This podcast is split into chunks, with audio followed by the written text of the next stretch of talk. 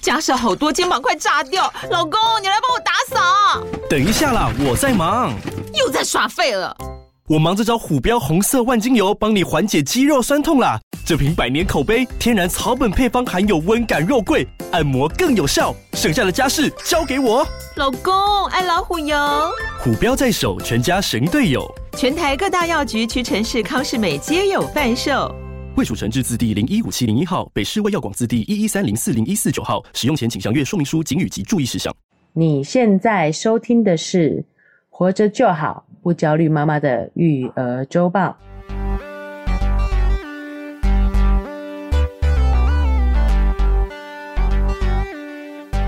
我是营养师肉圆妈，大家好，我是奶舅，又来到我们育儿周报的时间啦、啊让我们的育儿生活一起与时俱进。对，好，我们又要来跟大家分享一下最近我们看到的一些新的 paper 跟研究。是好，但这集一开始呢，我们要先来庆祝一个特别的日子，哦，好，就是在我们五月的第二个礼拜天是我们的母亲节嘛，哎，没错，就是祝大家母亲节快乐。哎、所以我们节目上线的时候刚过去啦啊、嗯所以算是补助大家对，母亲节快乐。嗯，好，但是呢，说实在的，我们节目不太提倡庆祝母亲节，对，好，因为这个母职劳动是很辛苦的，嗯，好像只有在这一年的这一天，会把我们的关注力放到妈妈身上。特别在这一天帮我洗个碗之类的，这样啊 吗对，其实应该让每一天都是有这样的尊重才对嘛，是。对不对？。对家庭的责任分工应该本来就很平均，是，嗯哦，时间过得飞快啦。哦我们这个母职困境这个主题啊，对对对在去在去年的年母亲节，我们也是这样强调的，对不是的对好，嗯所以我们这次就不老生常谈了，哎，不是不是，旧调重提了，对不对？是好，对，我们要聊一些有关于母职的一些新的研究，来是提供大家参考一下。嗯，太棒了，总比就是一下子要歌颂母亲，对，然后一下又就是说不要这样子母子困境我们， 好，那我们今天开始一开始要讲这个研究呢，是在二零二二年天津师范大学心理与行为研究院所发表的一个新关于母职困境的研究。哦，我们为什么会有母职困境呢？就是我们会很自然的把家务、对，把照顾人的这件事情跟女性跟妈妈做绑定。是，那男性呢，会更多跟一些工作上的词语、职业上的词语绑定在一起。嗯这，就是所谓的性别刻板印象。对，好，比如说我们就会觉得啊，男生就是啊、理工科比较擅长啊，对不对？哦，像啊是水电瓦斯坏掉了可以找男男生修理对，啊，衣服破掉说哎妈妈我裤子破掉了，我就想说、哦 为什么我一定要帮你缝裤子 啊？其实明明他爸的针线活比较好说，不定比较厉害，对对对，这我是不知道的，对，嗯哦，这些刻板印象就是我们会根据我们的经验，在跟某些性别去做一个绑定。啊，慈母手中线，哎、就觉得妈妈很会缝衣服，对，但是随着我们这个社会的发展，我们观念的提升，嗯。我们思想不断进步，我们发现了越来越多这样的刻板印象，其实是有不对的地方。哦，好，比如说女生其实也可以很擅长这些数理化，是对不对？对好男生也可以很擅长这些针线活，没错，所以我们其实现代人越来越有意识要把这个刻板印象打破，是但是要用什么方式去打破这样性别的刻板印象，嗯，让我们男性、女性都可以从原本的这个刻板印象中去挣脱出来嘞。哎、我觉得真的非常期待这个到底是怎么样一个方法可以突破这样子的意识、哎、嗯，因为洛曼刚才就举这个例子啊，嗯我就是觉得说，为什么我要帮你缝衣服？说不定你爸缝的比较好啊，哎、干嘛不找你爸缝？其实肉圆妈这个说不定就讲到重点了哦。哦，真的吗？我不敢讲出口的话是重点哎，关键就在于呢，引起对方的思考，哎、就是非常关键的一步了。嗯，哦，这个研究是这样子的哦，是它首先有引用一个二零零七年提出的概念，叫做认知控制。哦，也就是说呢，我们人类在控制我们的认知上有两种模式，是一种叫做主动控制，哼一种叫做反应控制。哦，是自己对自己的认知的控制，对，这样吗对自己认知的控制我，感觉控制别人就不太好，自己控制还 可以，哎、哎，自己控制自己的认知哈。对，主动控制就是说呢，我是有意识的去调整我的认知。嗯嗯嗯，反应控制呢，其实就是说我是无意识的用我的习惯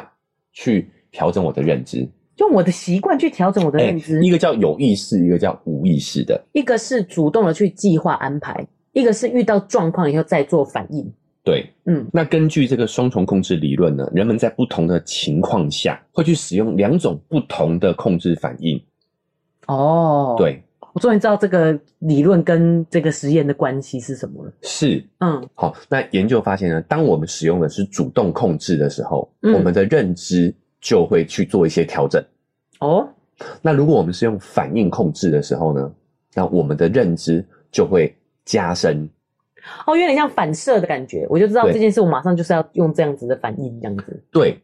好，也就是说，当我觉得啊这件事情就是应该要这样啦，嗯嗯啊这件活就是该女生做啦，嗯，那我思完全没有思考就脱口出这样的话的话呢，就是加深了我对于这个母职的刻板印象。就是肉圆拿出一件破的衣服出来以后，嗯不管是我还是肉圆爸，就是说啊，拿给妈妈缝，嗯，就是有点反应控哎、制。那你也就顺着这直接接过来就开对始对对缝了对对对，对好，其实你的这个性别刻板印象就会加深。嗯嗯，哦，哦会加深。这个对，，但是如果你有讨论，哎、对啊，为什么这个是我的工作嘞？为什么要我缝？对啊，嗯嗯嘿，这个事情呢，它就会引发我们的思考嘛哼，就会启动我们的主主动动控制。，就是把反应控制的地方隔绝掉了。我这个提问变成到主动控制，引导我们变成主动控制了。嗯，然后这个主动控制呢，就会改变我们对于这件事情的看法。就算是这时候对方说什么叫怎么叫做呃，为什么是你？本来就是女生要缝啊，哎，这就是反应认知啦、他没有思考啊，他选择用反应认知啊。我可是你的意思不是说我就是要提出的疑问就会引起讨论、引起改变吗？那这就代表他没有，哦，是哦，对这样就是反射。对对，但是你有。 我至少有这个 哎，认知啊至了，少我们有改变自己嘛，我们只能先从改变自己开始嘛。嗯至少我们有这样的意识，就是在每一次每一次这样的询问当中对，去调整、去改变。嗯哦，那这个实验是这样的哦，就首先呢，受试者会看到一张图片，嗯，那这个图片呢会随机是男性或女女，性的脸、嗯哦，然后随后呢会跳出一个单词，那这个单词呢也会分为两类，嗯一类是跟家务活动相关的词语，嗯那另外一类呢是跟你的职业啊、跟工作啊、职场相关的词语。嗯最后呢，最后一个步骤就是受试者要来分辨这个词语是属于家务活动还是属于职场职业工作，哦，要把这个名词分类。是是是，哦，那这个实验流程是这样子的：研究者呢设置了三组不同难度的题目。嗯什么叫简单的？简单的就是呢，我们都是符合我们刻板印象的题目，就是女生配家务，嗯对我就很容易猜得到哎啊，家务男家务家务家务对，男生就配那个工作工作，嗯，那高难度的呢，就是他会故意相反，嗯，就是是在男性的图片后面出现一些家务工作的词语，哦，比较多这样子冲突性的这样子的，对对对对对，比对，嘿，好，那研究发现呢，一般来说的话，这种高难度的故意给你出很多难题的这个题目组，答错的几率应该是比较高的嘛，因为它难度其实是比较高的。对对不对？那那种简单的、符合我们刻板印象的题目，嗯我们答对的几率其实应该是比较高的，高的，对不对嗯就很明显嘛，哎对啊，但是结果实验结果却是相反的。哦，当我们在做难度高的这组题目的时候呢，我们整体来看的话，答对率是比较高的。哦，但是我们在做简单的那组题目的时候，符合我们刻板印象的题目的时候呢，嗯，我们的答对率反而是比较低的。哦，因为我们就容易疏忽，就略过说啊，这个女性、女生、女生这样子，对，就看了就过去这样。没错，原因就是说，当这个题目很简单的时候，我们大脑就会自动进入一种反射控制的模式，嗯，我们会很反射性的回答，只要出现女生，我就觉得这个词、啊就是家务这样对。嗯好，但是呢，如果今天是难度高的时候呢，一开始可能会答错，嗯，但是我就会进入一种，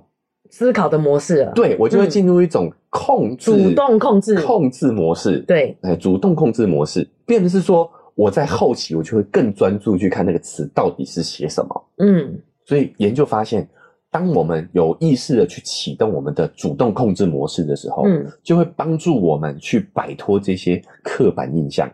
哦，慢慢去松动它就对了。对，所以若瑞妈刚才举说，为什么都是我在缝？如果对方静默，是不是他就有在思考的意思了？对，就有对对点进步了，这样他就进入主动控制模式了，啊哎，我们就可以给他一点时间。但是如果他直接反射性啊，这就是女人这样该做的嘛，他就没有在思考，哎他就没有在思考，他就是进入反射、啊嗯反射控制反应控制的模式，嗯他就没有办法去改变他的刻板印象。哦。对，但是这样子不会制造太多冲突，让家庭气氛不好嘛？我觉得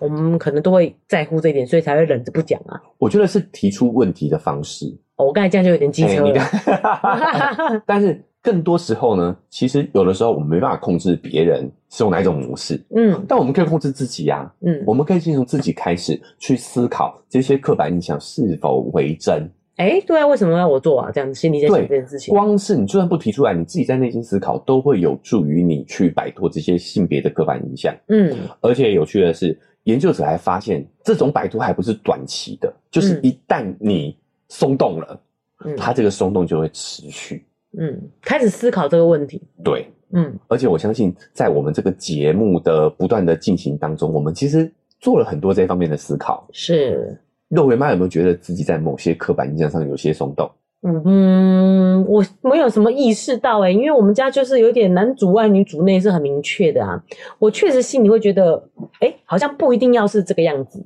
但是在我们家的分责任分工是这个样子啊。但我觉得自己做起来有比较好像自信一点，就是嗯不会觉得这些事情是没价值的。关于这个方法呢，其实不只能用在性别分工上头，嗯，还有我们对于某些孩子的刻板印象。哦，是是，这方面应用感觉又更多了。嗯，为什么一定要这样子，对不对？对，也就是说，如果你有听着我们的节目的话呢，跟着我们一起去哎思考我们在很多日常反射性的一些刻板印象当中的疑点，嗯，值得存疑的地方，你有去讨论思考，不一定不你不一定要需要认同哦，对。但光你有思考，你就进入了这种主动控制的模式。可是如果奶就举这例子，就更能体会这样子的生活，好像觉得比较有主控权。嗯因为你如果觉得小孩就应该要这样，那他又不照着你的方式做，你就会觉得非常的焦躁。嗯，但是你只要想说，好像没有一定要这样诶、反而你的育儿生活是更轻松的。所以我们才会提出那么多的讨论嘛。是，啊，就希望让大家呢可以进入这个主动控制的模式，嗯摆脱一些我们的刻板印象，不对管是性别分工也好，不管是我们对小孩的刻板印象也好是，把这些标签撕掉，嗯其实你就会发现，我们才有机会去打造适合我们自己的育儿生活跟家夫妻庭关生系活，。对，嗯对，没有这个刻板印象的话，可以更适合自己的家人，更贴近自己家人的需求。没错。嗯所以我们要摆脱这些呃家务分工的性别刻板印象之外呢，嗯我们要摆脱我们对小孩某些错误的刻板印象，哦，比如说有一些小朋友的异常行为，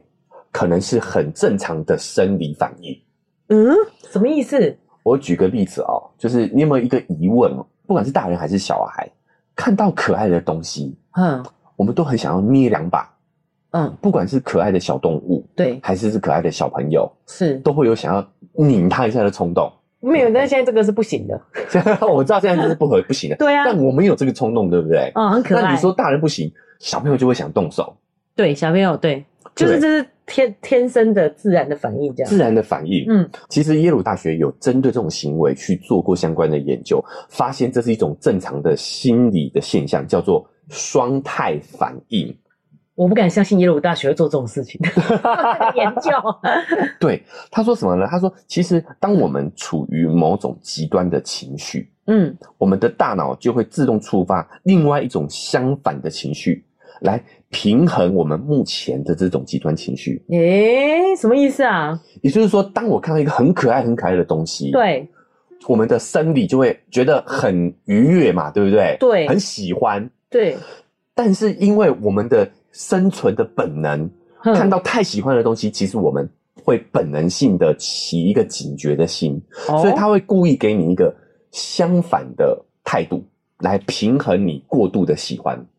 你说，所以其实捏脸是明明就是一个不好的行为，这种感觉。对，就是我们看到一个很可爱、很可爱的东西的时候，大脑会担心我们自己太过喜欢了，嗯这可能是个陷阱啊。在远古时代，它可能是一个很可爱的猎食者， 啊，对不对？好，所以呢，它会激起我们一个攻击的一个下意识的动作，是，所以我们会想要捏它，哎、肉圆妈自己还没有意识到这件事情呢、嗯，没有想过捏人家其实是其实是一个攻击。对，是是一个攻击性对的哦、我们觉得可爱，捏到我们还觉得就是是一种长辈觉得小孩很讨喜的这种行为的感觉。对对对，耶鲁大学的研究是怎么发现的？你知道吗？他们邀请了九十名的参与者、是测试者观看小动物的照片。那这些照片里呢，有可爱的小动物，也有不可爱的小动物。嗯，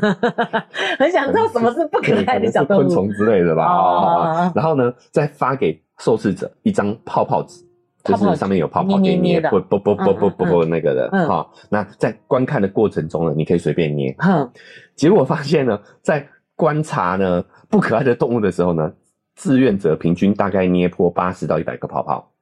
这实验合理吗就就他边看边啊捏，边捏对80到八十个，对。嗯，好，那观察可爱动物的时候呢，志愿者平均捏破了一百二十个泡泡。哦，是相当可观的差距哎。对，嗯就是说你一看到可爱的东西，你就特别想要捏点什么，嗯，捏点什么。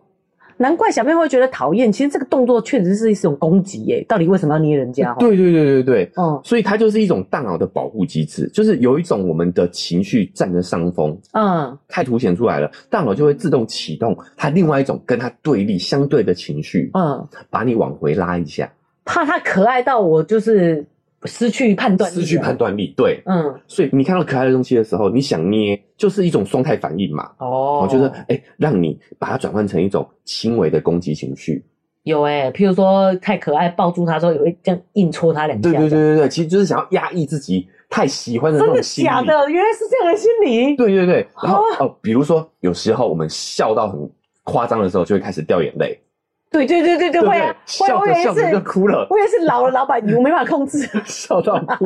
对不啊对？然后也有一种相反的，就比如说你真的很痛苦，嚎啕大哭，你哭到最后会开始笑起来，嗯，有没有？嘿，嗯你会是有一这种样的情况事情吗？对对，其实就是当你的情绪走向极端的时候，它会大脑就会平衡嘛，嗯，就会产生另外一种反向的情绪来平衡你的这个行为。让自己拉回理性一点吗？对比较能判断现在的状况。，对对对对对，好，那哦，比如说，当我们这个喜欢某个人的时候，嗯小男生喜欢某个班上的女同学，或者是女同学喜欢班上某个小男生，都会故意凶对方，嗯或者是轻轻的轻欺负对方。对啊，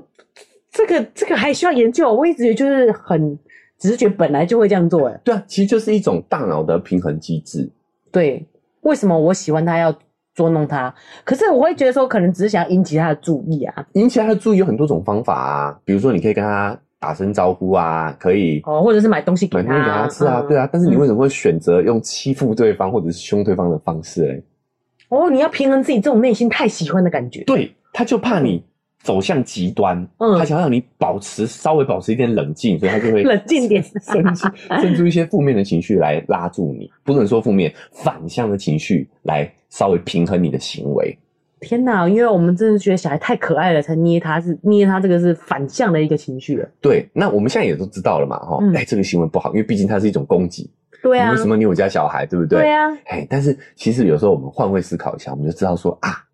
他其实就是觉得你们家小孩太可爱了。 不行不行，哈哈，哎，所以你看，经过我们这样的一个思考，你有没有就进入主动控制的模式？嗯，你就知道说啊，我知道对方可爱，所以我才会升起这个攻击性嘛。对但是要忍耐，嗯，对对不对？不能这样子，因为这毕竟是一个攻击行为，对啊，对吧？嗯好，反过来我们来看，小孩有时候也会因为太过喜欢，就忍不住想要破坏那个东西。哦，有有有，也有说过，事实上你的书被破坏是因为他很喜欢这本书，对，他在阅读的时候，我们不是就喜欢就是鼓励小孩阅读嘛，然后就觉得说，你为什么老是要把书弄成这样呢？反而是因为他喜欢，他才会一直弄他。他就觉得太喜欢了，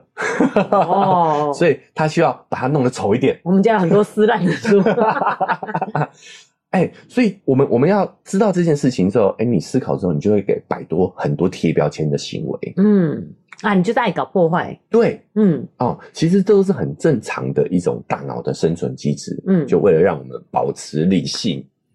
但是譬如说破坏的行为总是不好嘛，我们要让老小朋友知道这件事情啊。首先第一个呢，就是尽量在还不能沟通的情况下，买不怕撕的书， 啊有这样的书嘛？是是是，对不对？对哦，所以你，看对本现来在就有年龄分层。对啊，现在改变方式啦，嗯就是布书啊对啊，布书什么的，嗯对吧？就我们不要压抑他的天性，我们就改变环境，就跟我们常讲的一样嘛。对哦，既然有布书这种的产品，就表示说我们是要改变环境来适应它这个天性。对，嗯，那再第二个就是我们就可以透过我们这样的一个认知升级，对，我们这样的一个思考的过程，其实就会改变我们对这件事情的刻板印象。哎，比较不容易火大。对我嗯们也不会觉得、啊，这个这个长辈捏你家小孩是纯粹的恶意，有可能他就是因为真的是太喜欢你们家小孩子了。啊，那可那个喜欢的感觉，对太，难抑制这个感觉。哎，那、我们把这个标签撕掉，有时候也会增进我们对于啊这件事情的那个火火大的感、生气的感觉。哎、我没想过这个是恶意，我只是觉得就是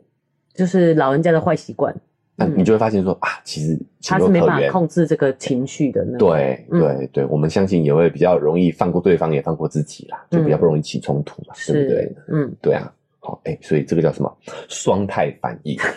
嘿，我们要有意识，哎，我们大脑其实是有这样的一个机制存在的哦， 是来是平衡自己的这个过激的那个对，情绪。哎，是不是挺有意思的？是，好，那我们这个第三个研究呢，要跟大家分享的是一个百就觉得蛮重磅的研究。哦，最后要跟大家分享的这个重磅研究呢，啊、嗯是来自沃顿商学院的一个讲师，叫做塞斯·史蒂文斯·大卫·德韦德维兹，好难念好吧？长哦，呃，他也是《纽约时报》的专栏作家，哦之前还是谷歌 Google 的数据科学家哦，哦，所以他非常呢擅长用这个数据来挖掘一些社会的真相。是，所以在他二零二二年出版的新书叫《别相信直觉》这本书当中呢，哈，就有用数据去解释很多我们以为的社会现象。其中有一个段落呢，哈，就是用数据方法来分析我们父母最在意的所谓的养育的部分、教养的部分。是而他透过数据分析得到的结论呢，非常符合我们频道的精神：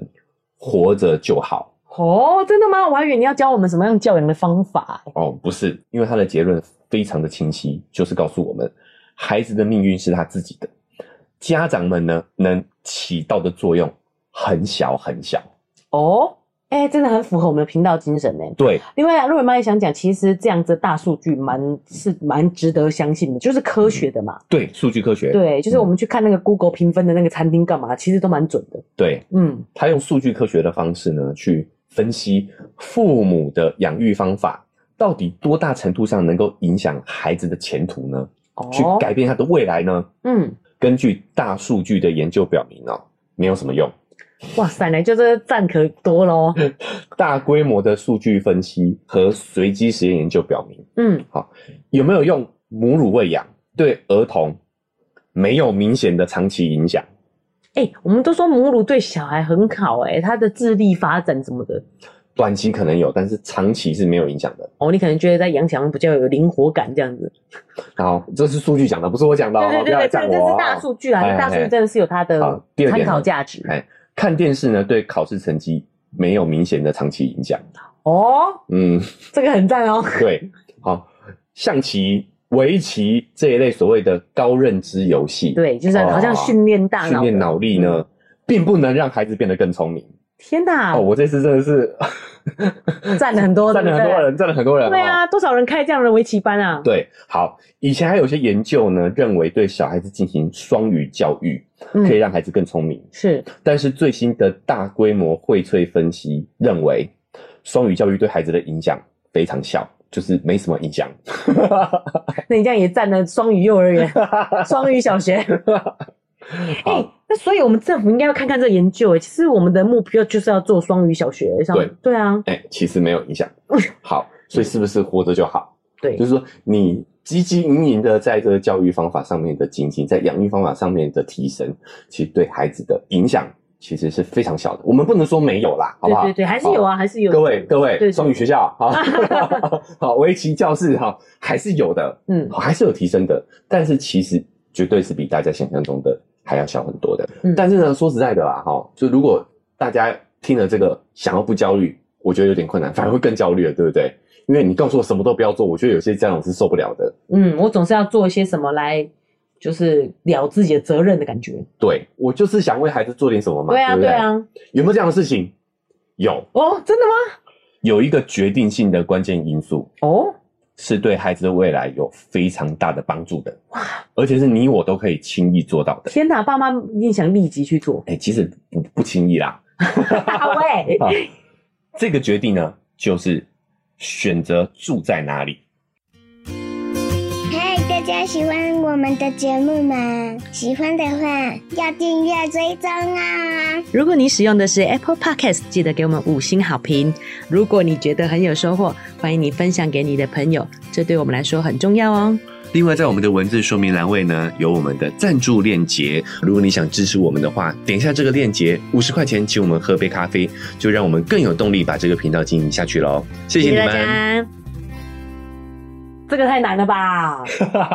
我们要住在什么地方呢？哦，是，其实是非常对孩子的影响是非常关键的。所以要这个老调重来，孟母三迁的故事那样子吗？哎、这个是古人的智慧嘛，对不对？对哦对，但是呢，其实，在近代有一个非常厉害的研究，嗯有解释了这个居住地区跟孩子未来发展的非常密切的相关性。因为觉得现在目前对于我们的困境来说，我们当然就是只能住自己住得起的地方啊，嗯就是讲讲实际一点，就是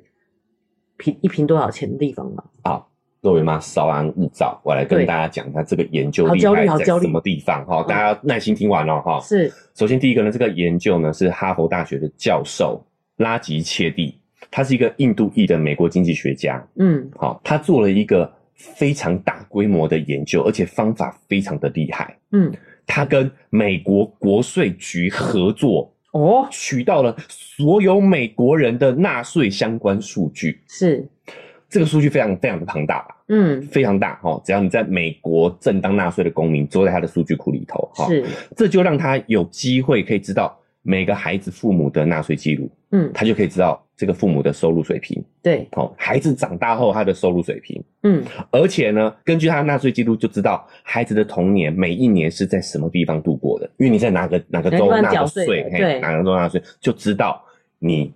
是住在哪里的。而且这可以回溯，这是可行的。你不是对说我现在看妈妈，然后再等二十年再看小孩，对他，是看这个大人之前二十年的状况、欸，哎，对，而且他这个数据非常的庞大，而且经历是非常时长是非常的长对啊，的。很完整的， 很完整的数据哦，哈、嗯好，他天才的地方就是在于他还特别关注一个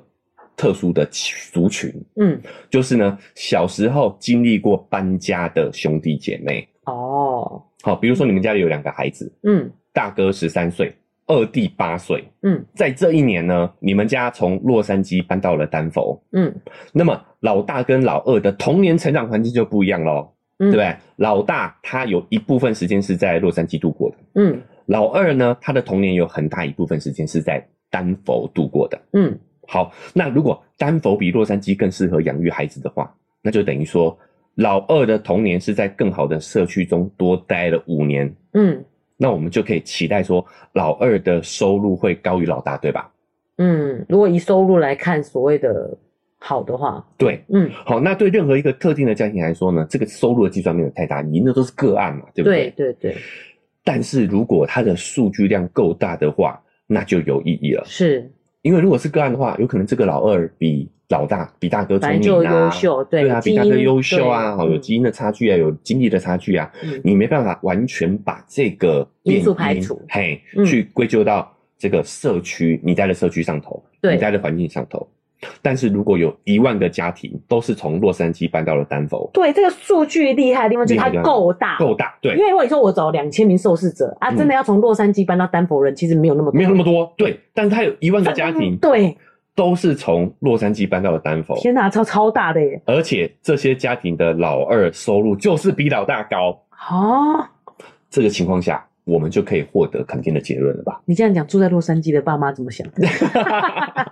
所以我刚刚这个只是举例，啊好，我刚刚这个举例只是举例说，如果当一数个据够大的家话，庭至少有两个孩子，嗯，好，那他们有从一个社区搬到另外一个社区，研究人员都会把这个数据挑出来做对比。嗯，好，如果老大讲的比老二好的话，代表说他们是从一个好的社区搬到了一个坏的社区吗，比较不适哦合比较小养育哎小养育孩小孩的这社样区，不是坏的社区，对。对，嗯 好，不然那个社区又来告我。对，好，那如果老大不如老二，那就是他们从一个比较不好的社区嗯搬到了一个更适合养育的环境嘛，是对不对？对，好，而且切蒂教授他手里面是有所有美国人的数据啊，对啊，这太强了，对这个研究的可信度实在是太高了。嗯哦，社区呢，就是对孩子的成长有很重要的关键因素。是哦，所以我们美国的听众呢，哈、要竖起你的耳朵了啊、哦他有公布呢，美国五个城市最适合养育孩子的，第一名呢是华盛顿州的西雅图市。哦，西雅图夜未眠，对，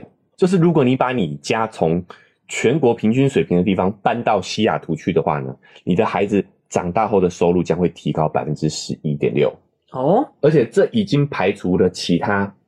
其他的影响因素，对啊，就是什单么纯都没有只做，是社区的影响嗯，就是搬到了这个地方。就可以提高你孩子收入的百分之十一。先告诉我那边房价 多少？好，这个我们关我们无法关注，对对因为他做的是美国美的国研究啦。是哈但我觉得这个研究方法非常值得我们台湾的研究单位去参考，嗯，对不对？哈对，做个台湾版的。是好，为什么呢？因为这个切蒂呢，还专门做了一个网站，是它有公布美国每一个小区的成长环境对孩子三十五岁时候收入的影响。哦，这个链接呢，我会放在我们的文字说明栏位。好，是美国的朋友呢，哈，可以点一下，看看你们家的小区排名第 几。好，OK。最重要的是呢，研究后来还有继续去深入哈、是去讨探讨说社区到底是如何影响孩子的呢？对啊，就只是到这个社区，他的收入就会比较高。是因为他的房价吗？嗯，还是因为这个孩子他可以跟啊优、秀的孩子一起相处、一起玩耍呢？哦，千金买屋，万金买邻嘛。对，嗯答案都不是。啊，正确的解答是什么呢？啊，其实也也算类似啦哦。，对，正确的答案是呢，切蒂的研究发现呢，其实关键呢是邻居对你家孩子有没有正面的影响，哦，是大人对小孩的影响。，是大人对小孩的影响，而不是小孩对小孩的影响。嗯，他说有三个最重要的预测因素哦，是就是你的邻居当中呢，大学毕业生的比例嗯，越高的呢，就会对小孩越有正面的影响。不过这对台湾来讲不适合，因为美国没有大家都仍然要念大学，在对台湾是这个样子的。对那我们就先来讲这个研究，它的哎、啊，原因很简单嘛，嗯就是跟你的学士水水平有关系。是对，好，第二个呢是双亲家庭的百分比，双亲双薪双亲家庭的百分比哦哦，你说是单亲养育还是双亲，亲，还是有哎父母的？这个时候可能又有单亲家庭的对啊家长要担、要还漏了，对不对？好，对啊但是且且不要莫急，好，后面还会解释。是好，第三个呢就是按时归还人口普查表的人数百分比。这就是一个正常家庭的意思啊。对，嗯就是你有没有在规划你的行程？嗯，你有没有？你就是你连这个人口普查表都没办法按时归还，你就是生活一团乱乱。没错。好，也就是说呢，如果这个社区上过大学的人多，双亲家庭多，人都比较呃可靠，对，这就是一个对孩子有正面影响的社区。嗯，哎，有意思的地方呢，就是这些考察指标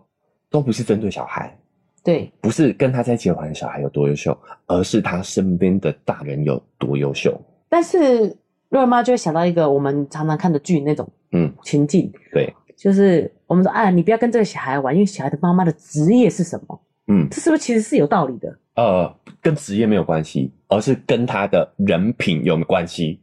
哦，所以我们还是不能用一个外面的这个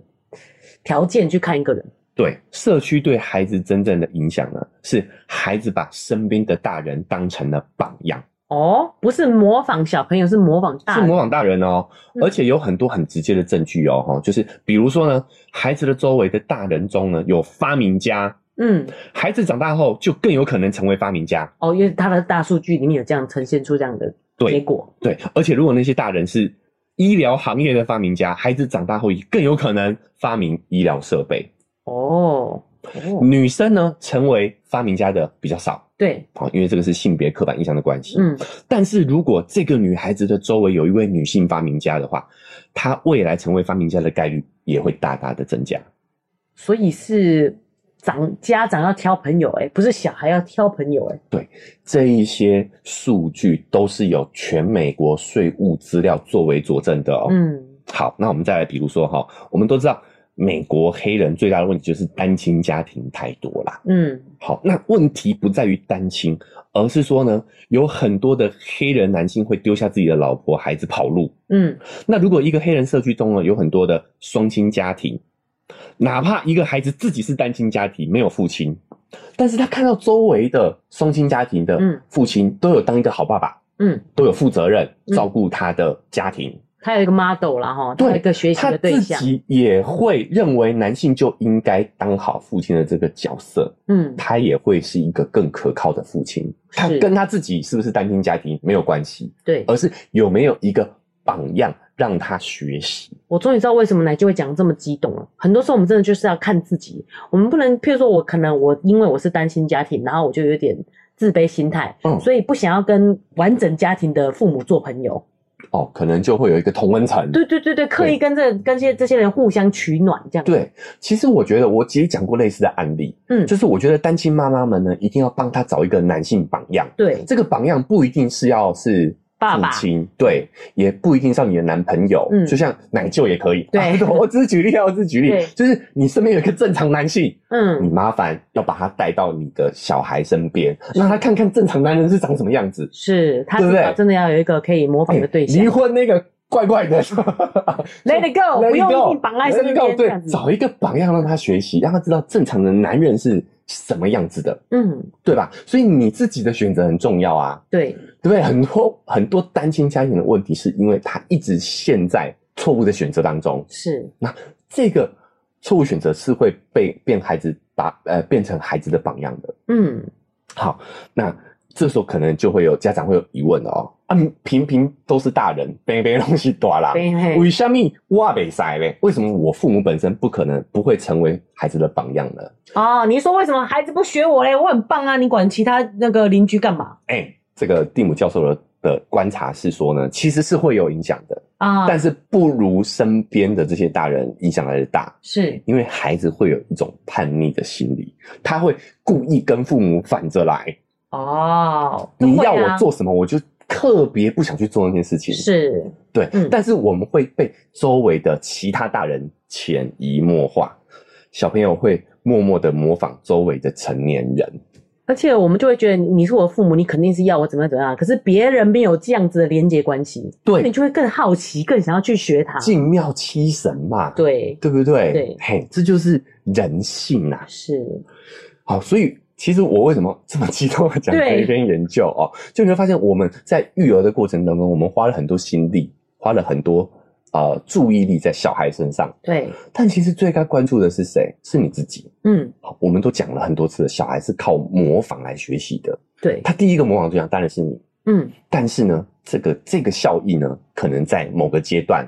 他开始有了同才之后，就会转变。啊，嗯，好、哦就是我们进入所谓我们传统的叛逆期，这个叛逆期是打引号的哦，是，就是他会开始有更，其实这个没有不好，有自对我嗯他会开始有自我，开始思考。会对，为什么我要哎教你像你教的这样做？我为就什么想我要看看像其他大人怎么做的。对对，这个是人性嘛，嗯哦，哎，可是呢，我们都把关注力放在小孩身上，都对啊嗯关注他身边的同才是什么样的人。是，却忽略了这个同才他的父母，或者是你身边的朋友、你身边的家人是什么样的人，是，对吧？对，现实是我们对孩子做了什么，其实对他没有什么太大的影响的。嗯，如果真的要对他做些什么有帮助的事情的话，我觉得关键其实也不是搬家。嗯，好，就像肉圆妈说的，我们要搬家，对啊，有我才刚搬了个家，你看我搬去哪 里？有现实上的考虑。对，啊，嗯但是它的本质其实是人群嘛，是嗯，我的生活圈里面出现了什么样的大人，对，是变成他模仿的对象。这个是你可以选择的了吧，是对吧？ 对啊，以后看到某些人不打招呼这样还好。